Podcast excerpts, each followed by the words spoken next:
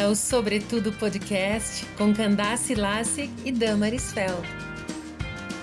Na segunda temporada, estamos dialogando sobre assuntos do nosso dia a dia, propondo reflexões e compartilhando dicas, ferramentas e experiências.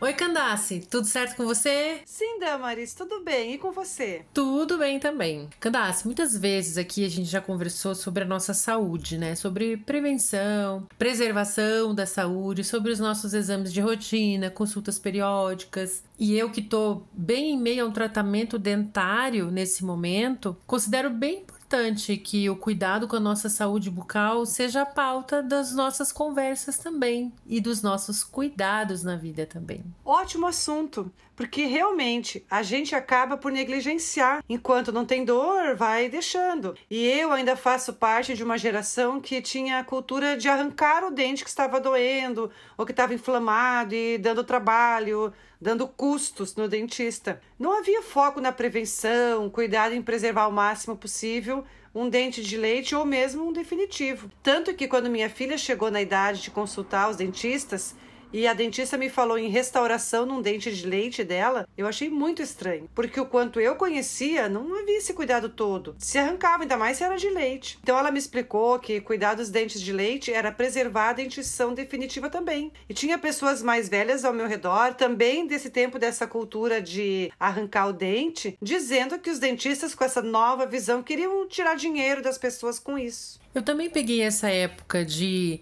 arrancar em vez de tratar, né?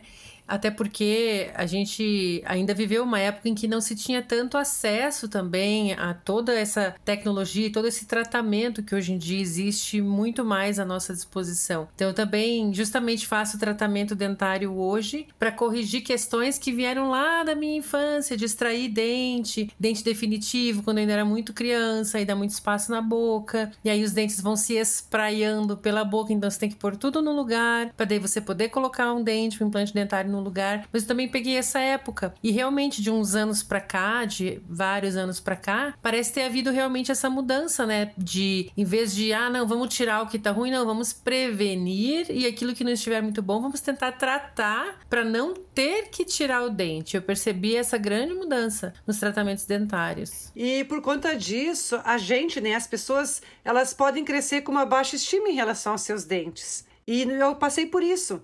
Quando eu estava com mais ou menos 25 anos, tive a oportunidade de colocar aparelho para corrigir a mordida. Mas primeiro eu resisti muito, porque eu achei que não valia a pena devido à qualidade dos meus dentes, da quantidade de restaurações que eu já tinha, e eu já havia perdido também dentes definitivos. E a dentista então me encorajou, me mostrando que há tantos e tantos anos eu não perdia mais nenhum dente, que todos eles estavam bem cuidados e que eu tinha muita vida pela frente ainda. E uma curiosidade, Damaris, com 25 anos eu ainda tinha dois dentes de leite que permaneceram lá porque não tinha definitivo para nascer. E eu tirei esses dois dentes quando eu fiz esse tratamento com aparelho.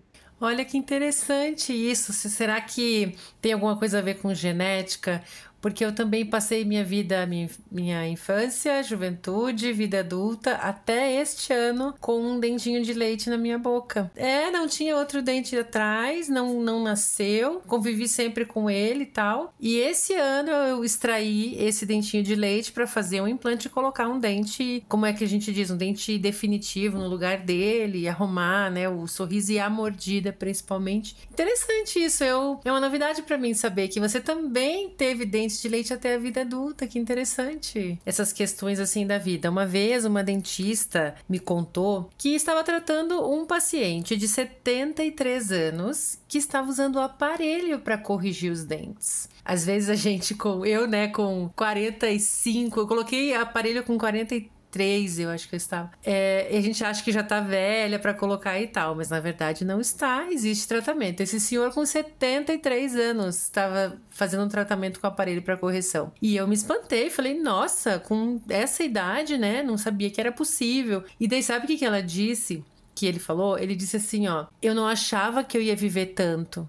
E aí eu não cuidei dos dentes. E agora ele tava precisando tratar, porque isso é uma qualidade de vida. A pessoa precisa ter dentes para poder mastigar, né? Para ter uma qualidade de vida realmente. Eu achei muito interessante. Ele tava usando esse processo moderno dos aparelhos que a gente quase não vê, né? Que não são de metal. Existem várias marcas, mas aquele aparelho bem discreto assim na boca. Tá aí, né, Damaris, a importância de termos bons profissionais.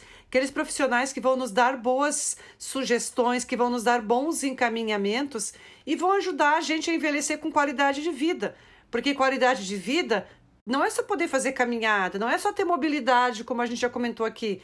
É também poder comer o que a gente tem vontade, sem se preocupar com dor, tendo a certeza que vai conseguir rasgar de maneira adequada os alimentos, vai conseguir fazer uma boa mastigação para uma boa digestão, não é mesmo? Sem dúvida, é saúde, é autoestima, a gente poder ter os dentes em ordem e não ter receio nenhum de sorrir e de conversar com as pessoas. Tem pessoas que conversam com a mão na boca para esconder porque tem vergonha de como os seus dentes estão. Às vezes não estão nem tão ruins, mas a pessoa já desenvolveu uma dificuldade com isso. E é importante a gente abordar esse assunto para que as nossas ouvintes do Sobretudo Podcast saibam que é possível tratar mesmo na nossa idade, pessoas maduras, mas existe tratamento para uma série de coisas que a gente pode fazer. Podemos melhorar, além da nossa saúde, a nossa autoestima. É verdade, porque existem muitas opções com técnicas avançadas, a gente até pesquisou algumas na internet.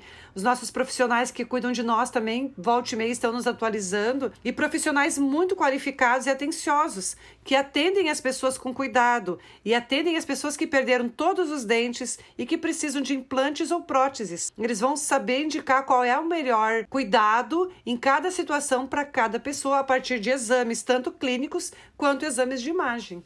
E eu acho importante mencionar que é válido buscar mais de um orçamento, mais de dois e às vezes mais de três. Por exemplo, no caso do tratamento ortodôntico do meu filho, a gente foi a quatro dentistas diferentes fazer orçamento, de cada qual a gente ouviu o que eles tinham para dizer, o que eles poderiam contribuir, qual o valor e como eles faziam o tratamento para daí a gente tomar uma decisão. Às vezes é uma questão financeira, sim, mas às vezes é uma questão também de com qual dentista você teve mais afinidade, em qual você teve mais confiança. Isso também conta. Eu concordo com você que é muito importante a gente procurar excelentes profissionais, porque aí a gente consegue ter a confiança que precisa, porque a gente vai entregar a nossa boca na mão de alguém. Então é muito importante ter essa confiança, buscar outras opiniões. Às vezes a gente pega um primeiro orçamento, nossa, muito caro, mas não vai atrás, procure outros orçamentos, converse com outros profissionais, ore pense, medite, faça as contas e aí tome a sua decisão. Não desista assim tão rapidamente. Inclusive, porque cuidar da higiene bucal é cuidar da saúde de todo o corpo. Porque, infelizmente, também existe o câncer de boca, que também pode ser chamado de câncer de lábio ou de câncer da cavidade oral. E ele é um tumor maligno que afeta os lábios, as estruturas da boca, como as gengivas, as bochechas, o céu da boca, a língua e a região embaixo da língua. O câncer de boca é o quinto tumor mais frequente em homens no Brasil. A maioria dos casos é diagnosticado em estágios avançados e muitas muitas vezes é por negligenciar a saúde bucal, por pensar que boca se refere somente a dente, somente a mordida, somente a dor ou não, que às vezes o câncer de boca se instala e vai ser descoberto muito mais tarde. Então, olha quão sério é isso para nossa saúde do corpo todo. É fato, o dentista é aquela pessoa, aquele profissional que vai poder olhar para muito além de somente os dentes e vai poder nos ajudar, inclusive, nessa questão. E os principais fatores de risco para o câncer de boca? Quais são? O talco e o tabaco. Mas também outros fatores apontados: dieta pobre em frutas e vegetais, infecção pelo vírus HPV, exposição dos lábios ao sol sem proteção, também aumenta o risco de câncer de boca a gente vê que realmente é muito importante cuidar da nossa saúde como um todo e também da nossa saúde bucal, dos dentes e de tudo mais, toda, todas as outras estruturas que a gente tem dentro da nossa boca, né? Querido ouvinte, não existe uma idade para parar de dar importância para a sua saúde bucal. Marque consulta regularmente com a dentista ou com o dentista, mesmo que não sinta dores ou desconfortos pois se algum problema estiver começando, ainda mesmo sem dor, ele já pode detectar e indicar o tratamento adequado. A limpeza dos dentes deve ser feita pelo menos de seis em seis meses se não houver uma indicação diferente do seu dentista. O tempo passa tão rápido que pode ser que já esteja na hora de ver seu dentista de novo. Quando fizer seu planejamento dos cuidados de saúde, lembre-se de incluir a saúde dos seus dentes. Para muito além da estética, ter uma boca cheia de dentes é qualidade de vida. Você ouviu Sobretudo Podcast, seus minutos semanais de inspiração. Vamos continuar juntas?